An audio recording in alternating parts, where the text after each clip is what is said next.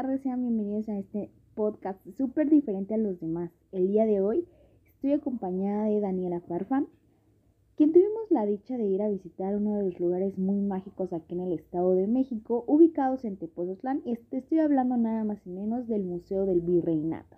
Más adelante te diremos costos de entrada, dónde se ubica geográficamente. Por si eres de aquí de Catepec o de Coacalco, puedes llegar súper facilísimo con estas nuevas vías. De hecho, también te hablaremos de algunas salas de exhibición que se encuentran dentro del virreinato y del mercado artesanal que lo acompaña en su plaza principal. Hola, hola, mi nombre es Daniela y muchas gracias Katia otra vez nuevamente por la invitación. Es un placer compartir el micrófono contigo. Y bueno, dejando a un lado los temas administrativos, el día de hoy les traemos una bonita aportación donde pudimos ir a una zona arqueológica muy, muy bonita y la verdad nos pareció súper interesante también y por eso les queremos dar algunos este, datos eh, generales que pudimos observar, este, para que ustedes puedan asistir y se den la oportunidad de, de visitarlo. Y aparte que pues se puede ir en familia, un dominguito, súper fresco, súper rico. Y pues nada, comencemos, Katia. Claro que sí, Dani. De hecho, pues como tú lo mencionas, es un lugar excelente para ir con toda la familia. Se ubica exactamente ahí en Tepozotlán, en el Estado de México, en la Plaza Hidalgo 99, el barrio de San Martín. Y bueno, vamos a empezar diciendo que esta construcción es desde el virreinato, o sea, por eso es que tiene este nombre. De hecho, fue un colegio noviciado de San Francisco Javier y pues su templo representa una de las obras barrocas. Eh, de hecho, su fecha de, su fecha de fundación viene establecida como el 1 de septiembre de 1964. Fue, su nombre original, de hecho, es el Colegio de San Francisco Javier. De esta forma, pues se fundó. Y de ahí, en 1933, eh, ya empezó como un recinto nacionalizado y clasificado como un monumento histórico. Desde esa fecha hasta el día de hoy ya se considera un monumento y de hecho ya es parte de la historia. Es un lugar clave en donde se desenvolvieron muchas historias. De igual forma, pues el Museo Nacional del Virreinato es uno de los más importantes de México, ya que ofrece al público visitar las exposiciones permanentes como es el México colonial, la conquista, la primera sociedad colonial, la integración de la Nueva España, reformas borbónicas y la crisis de la sociedad colonial, también el comercio con Oriente, talleres conventuales, gremios novohispanos, monjas coronadas, vida conventual, femenina. No solamente fue un este no solamente fue un colegio, sino también fungó muchas veces como convento y de verdad que si ustedes están ahí, wow, se llevan muchísima historia. Y es esa historia digerible, es esa historia que te hace ser parte o revivir los momentos que en aquel entonces se vivieron. Y bueno, sí, Kat, como ya lo mencionaste, tuvimos la oportunidad de ir a este bonito pueblo. La verdad que Tepozotlán, la verdad está hermosísimo en lo personal, no es porque hayamos ido. Pero la verdad, el museo que aporta sobre el virreinato se me pareció súper, súper interesante. Y muy bonito, la verdad. Te trata este términos muy generales. Aquí como la Ciudad de México está el castillo de Chapultepec. Eh, se me hizo algo parecido así, pero con estructuras mucho más antiguas. Y bueno, el Colegio Noviciado de San Francisco Javier, que es el templo principal y representa una de las sombras barrocas del siglo XVIII, como ahí no lo mencionaban, más representativas de nuestro país. Eh, a su vez lo convierten en uno de los museos más importantes de del México actual. Y sin duda alguna sí, porque la verdad te, te remarca muchos algunos aspectos que la verdad este, a lo mejor ni sabíamos, algunos datos curiosos, no sé, yo lo veo así y que la verdad son muy interesantes. Está, está muy bueno, la verdad. A mí tan solo con las estructuras antiguas, no sé, me da como que nostalgia, a pesar de que no estuve ahí, pero me llama mucho la atención, la verdad. Bueno, el labor es investigar y promover y difundir la cultura del virreinato de la Nueva España, así como conservar y exhibir el edificio y los objetos que se resguardan. Obviamente en ese museo, como en todos, te muestran objetos que eran de la época, este, muy bien conservados y por lo regular siempre te ponen ahí abajo de la, de la, de la ya sea imagen o de la de la estatua u objeto, te ponen una leyenda y te dan una breve explicación de qué es cada cosa y la verdad se me parece algo muy completo en todos los museos. Creo que es los museos es algo muy, muy importante, algo muy educativo que nos dejaron nuestros ancestros. Y gracias a todo lo que veíamos desde antes, la historia tan solo es una parte fundamental de nosotros para para ver este de, de, dónde venimos, qué es lo que teníamos antes, nuestros recursos, que ahora la verdad la mayoría se han perdido o tradiciones, bueno, tradiciones y algunos este aspectos este en cuestiones este de gobierno. La verdad creo que sí mejoramos porque yo creo que a esas alturas y como vamos, con un gobierno a, anterior a este, desde los ancestros, creo que esta sociedad no estaría como está ahora. Eh, sin embargo, hay puntos que la verdad no, no concuerdo en la actualidad, pero que sin duda alguna este, tenemos un poco más de libertad. Eso es lo que puedo concluir. Este es uno de los más importantes de México que nos ofrece al público visitante las exposiciones permanentes. El México colonial, temas sobre la conquista, la primera sociedad colonial que estuvo en ese tiempo, la integración de la Nueva España, obviamente, las reformas borbónicas incluso, y la crisis de la sociedad colonial. Obviamente en cada sociedad hay una crisis, como lo podemos ver. Este, y el comercio oriente, los talleres conventuales, gremios novohispanos y monjas coronadas. Y la vida conceptual femenina, que bien recordemos que antes este, las mujeres eran muy rectas, eran muy educadas. No digo que ahora no lo sean, pero ya se ve mucho menos, claramente. Tan solo en la vestimenta, o no es nada que ver a esos tiempos. El colegio de San Francisco Javier, que ese es el nombre original, obviamente dato curioso, fue fundado en 1800 1586, perdón, con el propósito de instruir y de formar a los jóvenes novicios que ingresaban a la compañía de Jesús. Tras la expulsión de los jesuitas, por órdenes del rey Carlos III, el inmueble quedó abandonado hasta que en 1774 fue cedido al clero, al clero secular para fundar el Colegio de Instrucción, Retiro Voluntario y Corrección. En 1885 los jesuitas volvieron a ocupar el lugar pero durante la revolución, en el año de 1914, de nuevo fueron expulsados. Es hasta 1933 ahí que nos menciona el, museo que el recinto fue nacionalizado, nacionalizado, Katia, perdón, y clasificado como monumento histórico. Y bueno, gracias a ello hoy podemos asistir sin ningún problema y a poder educarnos un poco más sobre el tema. En 1964 fue restaurado e inaugurado como Museo Nacional del Virreinato, con el objeto de albergar, de conservar y difundir pues los bienes históricos y culturales de dicho periodo.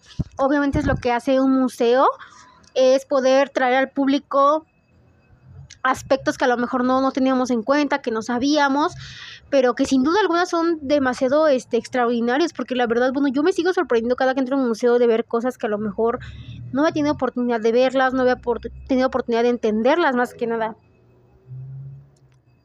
Bueno, dentro del museo nos muestran unas salas de exhibición temporales que son el refectorio, me parece, este, la huerta, un claustro claustro bajo el novisario y el patio de cocinas. Y bueno, en general, algunos servicios que nos ofrece este gran museo, por si se quieren ir a una vuelta, que de verdad se los recomiendo bastante. O sea, saliendo del museo igual pueden encontrar distintas artesanías, como cualquier pueblo mágico. La verdad, bueno, en lo personal me gusta ir a pueblear. Y lo que más me gusta es traerme cosas típicas de cada pueblo. Este, que ya sean las vasijas, que ya sea pasar a probar comida típica de ahí. O sea, nunca está de más pasar a probar cosas diferentes. La verdad, ahí creo que son muy famosas las tlayudas. Entonces, este, son tlayudas al estilo Tepozotlán. O sea, quieran o no, en cada pueblito tienen su manera de preparar la comida, por muy sencilla que parezca. Bueno, los servicios que, que, que, maneja este museo en general, pues obviamente son rampas para las sillas de ruedas, o sea que no hay ningún problema si gustas asistir con alguna persona que esté discapacitada, no hay ningún problema. Eh, hay vistas guiadas, obviamente tienen un costo. Eh, las audioguías en español también, eh, la biblioteca, eh, guardarropa por si gustas dejar ahí alguna prenda que la verdad te estorbe, librería y tienda Ducal, obviamente aquí como todo museo te venden algunas artesanías, obviamente son réplicas, no es lo original, pero para que te lleves un bonito recuerdo del lugar, la verdad y luego hasta ahí me parece que hay unos puestos donde te los graban con el nombre de Tepozotlán o incluso ya lo traen y se me parece un gran detalle y hay módulos de información, chicos, este, por si tienen alguna duda, porque el pueblo este, está bonito, quieren ir a tal lugar. Y en cuestión del museo igual, o sea, te van diciendo las salas, los servicios que tiene, este, te van dando este, características muy buenas del museo. La verdad me pareció muy completo. Sin duda alguna, yo sí, la verdad, se los recomiendo demasiado, bastante. La verdad, como para ir un domingo tempranito, eso sí, tempranito para que te dure el día. La verdad, está muy bueno. Sin duda alguna, las, artesanías que manejan cada pueblo y sobre todo Tepoztlán están muy completas y están muy, muy accesibles. La verdad que sí hay precios accesibles que no lo puedo negar y te puedes traer algún recuerdo de donde vayas y está muy bonito, la, la, experiencia está bonita, incluso el museo no te puede, no te aburre, bueno, si eres de esos amantes de, de la historia o incluso aunque no lo seas, te atrapa, te atrapa la atención porque te menciona este puntos clave y puntos este importantes e interesantes obviamente. Es como cualquier museo pero la verdad este tiene tan solo las estructuras de uf, años. Y la verdad este el mantenimiento que les dan para que se vean bien y que atraigan tu atención la verdad que son muy impresionantes. No sé ustedes pero me pareció muy muy muy muy completo el, el museo. Este y muy interesante más que nada o sea entretenido. Y ya de ahí sales de ahí, te puedes ir a desayunar, a comer, lo que tú quieras, y a pasear por el pueblo, pueblo la verdad no está de más.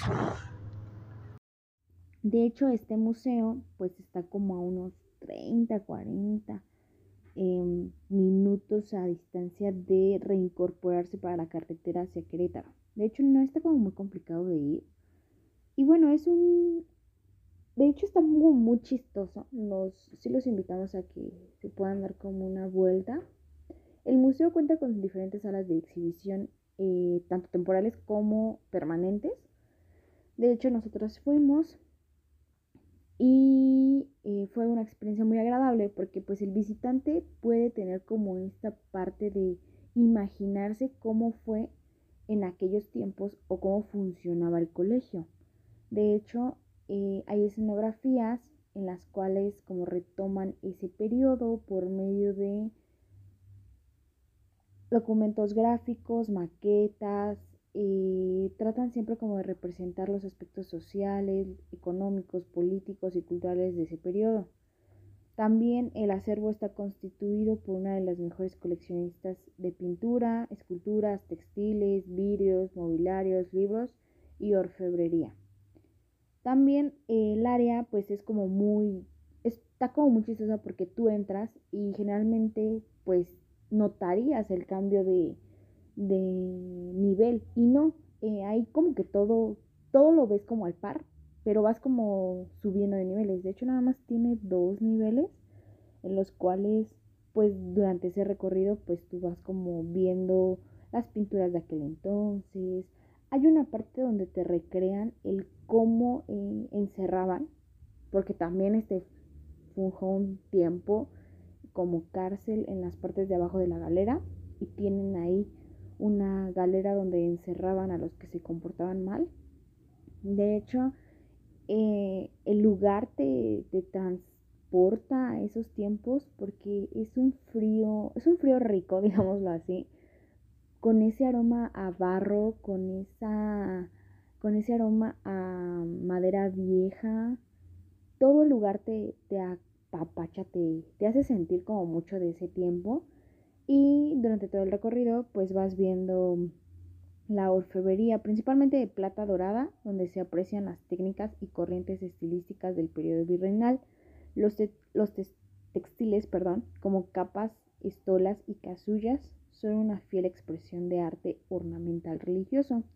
El arte plumario, herencia de México prehispánico, fue combinado con la pintura al óleo. Por último, el mobiliario es de estilo como el barroco, renacista y neoclásico. Cuenta aproximadamente con seis salas de exposiciones permanentes.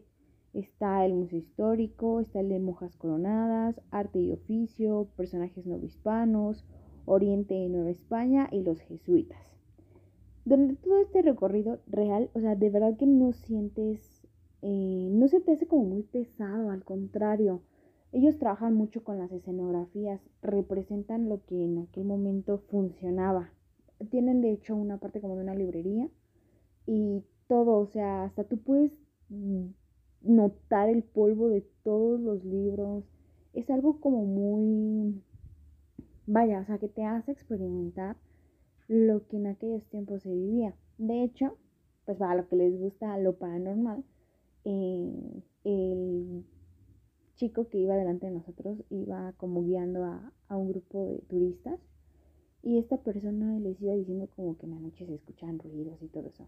Y bueno, pues es que al final de cuentas fue como un ex convento donde se vivieron como muchas atrocidades, castigaban a los chicos, eh, las monjas en su momento, en el tiempo en el que estuvo como convento, hay una parte de él que está como convento, de igual forma este, eran tratadas como un poquito cruel, entonces de verdad que es un ambiente en el cual te envuelve, te hace sentir parte de, y de verdad que tanta historia en ese lugar que si, las, si las paredes pudieran hablar, ¿qué no dirían, no?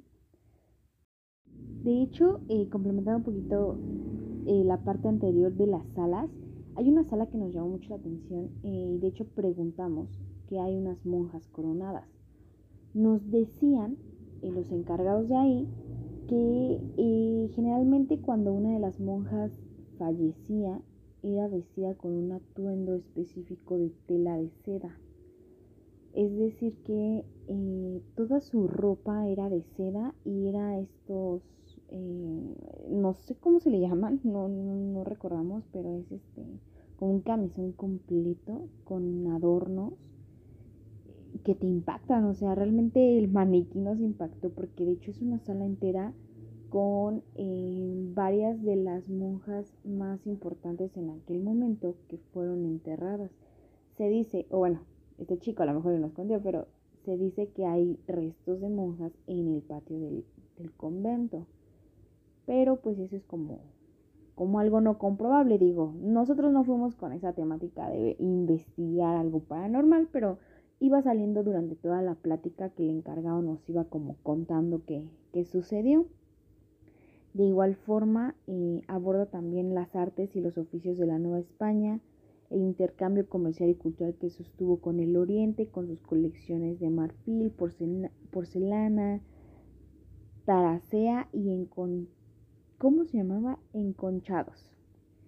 De hecho, pues también es como muy indispensable visitar el templo de San Francisco Javier, que es uno de los pocos templos barrocos que existen aún en México y conserva las características con las que originalmente fue concebido. Em, de verdad que es algo fascinante el hecho de poder disfrutar todavía de estos museos porque te transmiten una historia.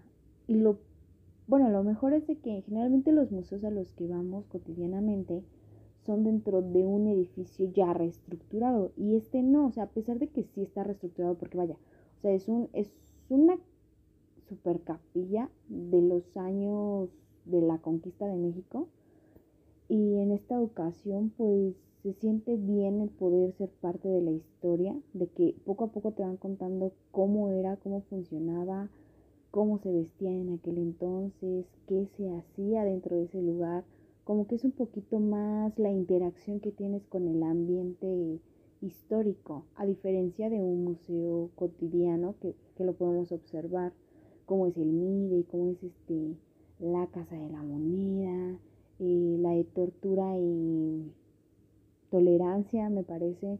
O sea, son como museos que, que están en un lugar, pero que son como recreativos, y en este no, o sea, en este tienes esa interacción de poder estar en los lugares que tal vez, pues años y años y añísimos de, de historia tienen las paredes, ¿no? Reconstruidas o no, pero la gran parte del edificio sigue siendo original, de hecho su estructura sigue siendo original, solamente se le ha dado como pequeños retoques en la parte de arriba de las campanas y en algunas partes de lo que viene siendo los comedores.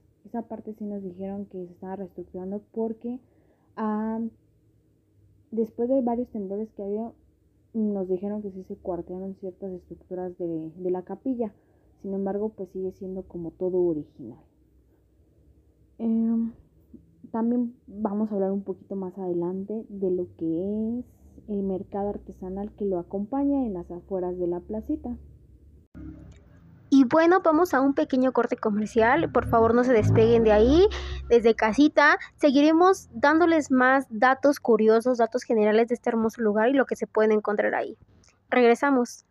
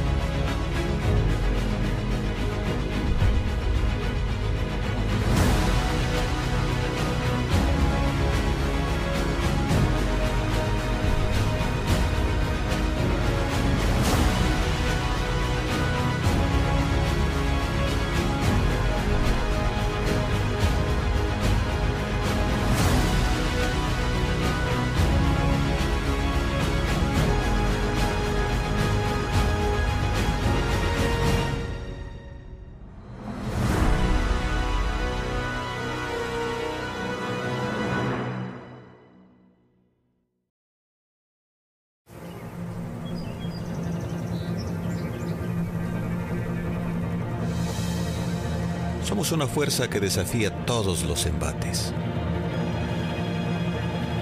Somos la costa donde empieza la aventura de la vida. Somos mar y tierra que te reciben con los brazos abiertos. Somos el corazón que impulsa toda una nación.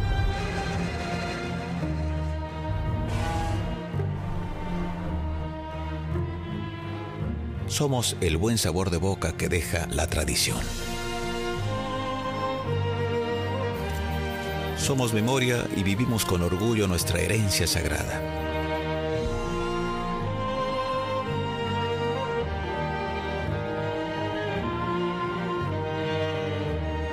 Somos Michoacán. Te invito a mi casa.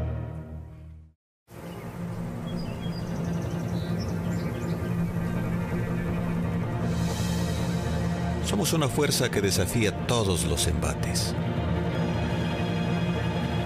Somos la costa donde empieza la aventura de la vida. Somos mar y tierra que te reciben con los brazos abiertos. Somos el corazón que impulsa toda una nación.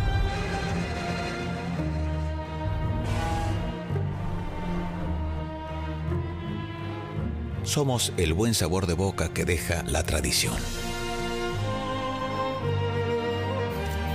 Somos memoria y vivimos con orgullo nuestra herencia sagrada.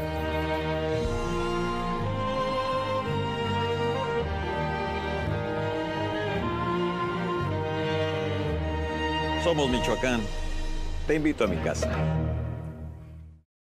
Y bueno, regresando ya en nuestro podcast, pues también les queríamos decir que otro de los atractivos que se ubican fuera del Museo del Virreinato o del mismo Templo de San Francisco Javier, muy cerca se encuentra el jaleo y bullicio del mercado municipal de la localidad. Siempre es interesante un paseo pues para observar qué venden, qué se consume y qué compran cerca de estos pueblitos. Eh, si de hecho tienen la oportunidad de ir, pues también se les recomienda pues consumir algunos platillos que están de ahí, ya sean típicos, comida callejera, ya que pues en los pasillos del mercado pues es el olor que más invade.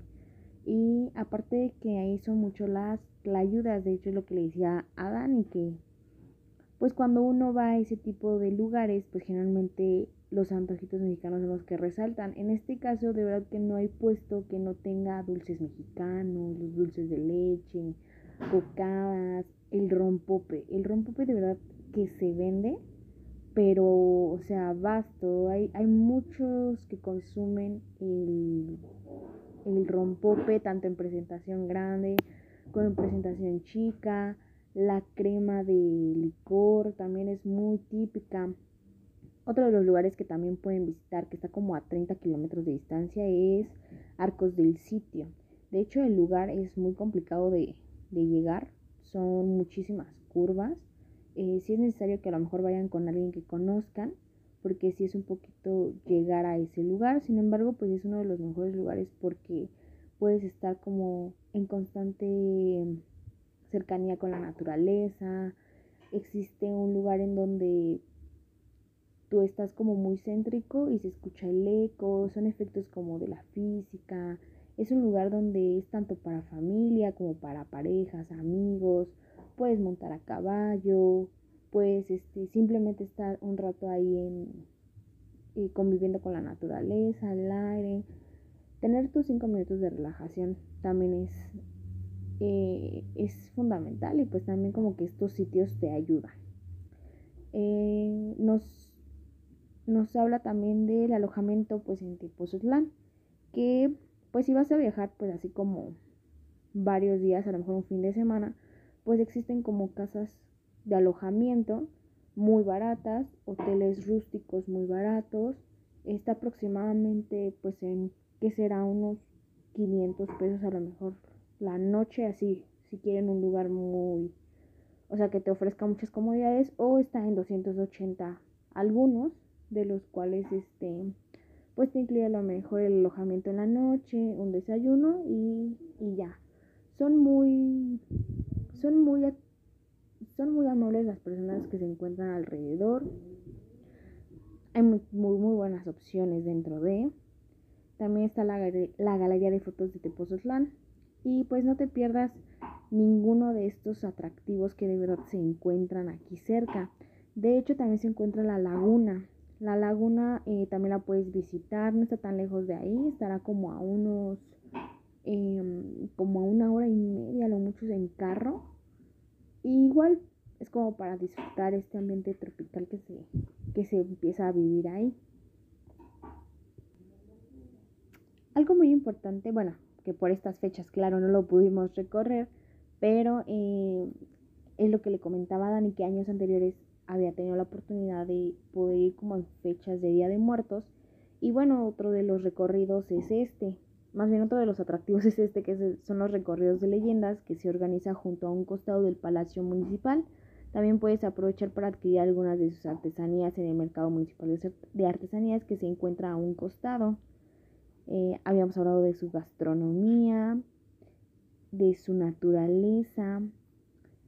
Y en estas fechas de Día de Muertos, también dentro del panteón, es como algo muy loco, pero dentro del, del panteón se hacen como conciertos, entonces es un poco para niños pequeños como algo traumático estar ahí, pero se la pasa muy bien uno, se divierte uno y cabe recalcar que estas eh, leyendas se cuentan a partir de la medianoche. Entonces, pues si vas con familia, es como muy interesante que lo pudieran disfrutar, que pudieran apreciar esa parte mexicana que tenemos, que es transmitir las leyendas de, de generación en generación, de cómo personifican, representan esta historia. La verdad es algo muy impactante que pues obvio no pudimos vivir por la fecha en la que fuimos a visitar.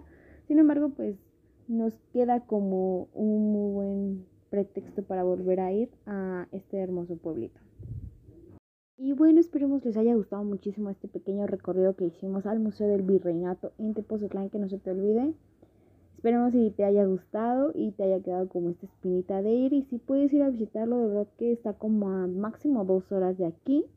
En carro también hay ya transporte público, entonces pues no hay como algún pretexto que un fin de semana no te la puedas ir a pasar súper bien con tu familia. Esperamos que te haya gustado, que sigas estando al pendiente de todas nuestras publicaciones de los podcasts, ya que se vienen muchísimas más recomendaciones en cuanto a tours de viaje. Esto sería todo y que tengas una excelente tarde. Y bueno, es todo por nuestra parte, por el capítulo de hoy. Esperemos si les haya gustado mucho y que lo tomen como sugerencia para algún día que no sepan dónde ir, cómo distraerse. Pueden ir a asistir a este hermoso pueblo mágico. La verdad que todo lo que está allá es encantador, muy entretenido y obviamente para aprender más. Nos vemos hasta la próxima y gracias.